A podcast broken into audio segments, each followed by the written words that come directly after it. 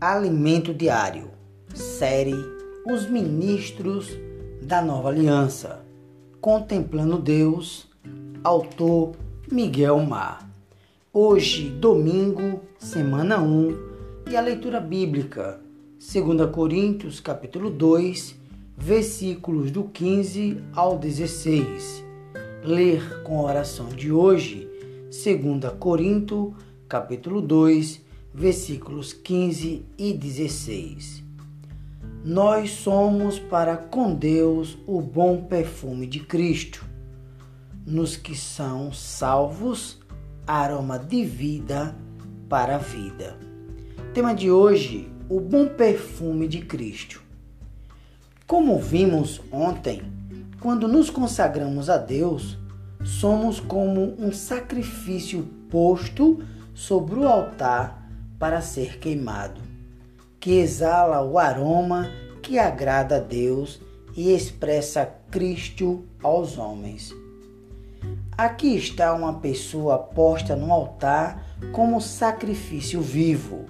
Romanos 12, versículo 1 e 2 mostra e diz para nós: Rogo-vos, pois, irmãos, pelas misericórdias de Deus, que apresenteis o vosso corpo por sacrifício vivo, santo e agradável a Deus, que é o vosso culto racional. E não vos conformeis com este século, mas transformai-vos pela renovação da vossa mente, para que experimenteis qual seja a boa, agradável e perfeita vontade de Deus. Essa é uma pessoa que experimenta a boa, agradável e perfeita vontade de Deus. É um cativo de Cristo, cujo aroma mostra que seu viver que agrada a Deus influencia os outros. Ele propaga o evangelho de maneira viva. Vejamos porque Paulo faz a afirmação tanto nos que são salvos como nos que se perdem. Para isso, vamos ver dois trechos da palavra. O primeiro é João, capítulo 3, versículos 17 ao 18, e diz: Porquanto Deus enviou seu Filho ao mundo, não para que julgasse o mundo, mas para que o mundo fosse salvo por ele. Quem nele crê não é julgado. O que não crê já está julgado, porquanto não crê no nome do unigênito Filho de Deus. Esse trecho mostra que entre as pessoas do mundo, uns são para a vida e outros para a morte.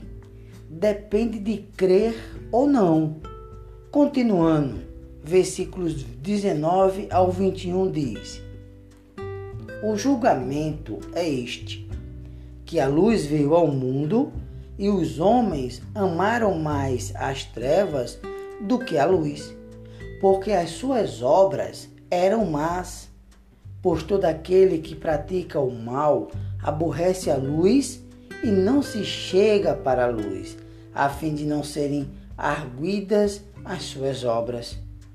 Quem pratica a verdade aproxima-se da luz, a fim de que as suas obras sejam manifestas, porque feitas em Deus. Aqui novamente nos mostra as duas classes de pessoas, as que são para a vida e as que são para a morte. Se olharmos aqui, temos de ver o que nós somos. Louvado seja Deus porque somos para a vida.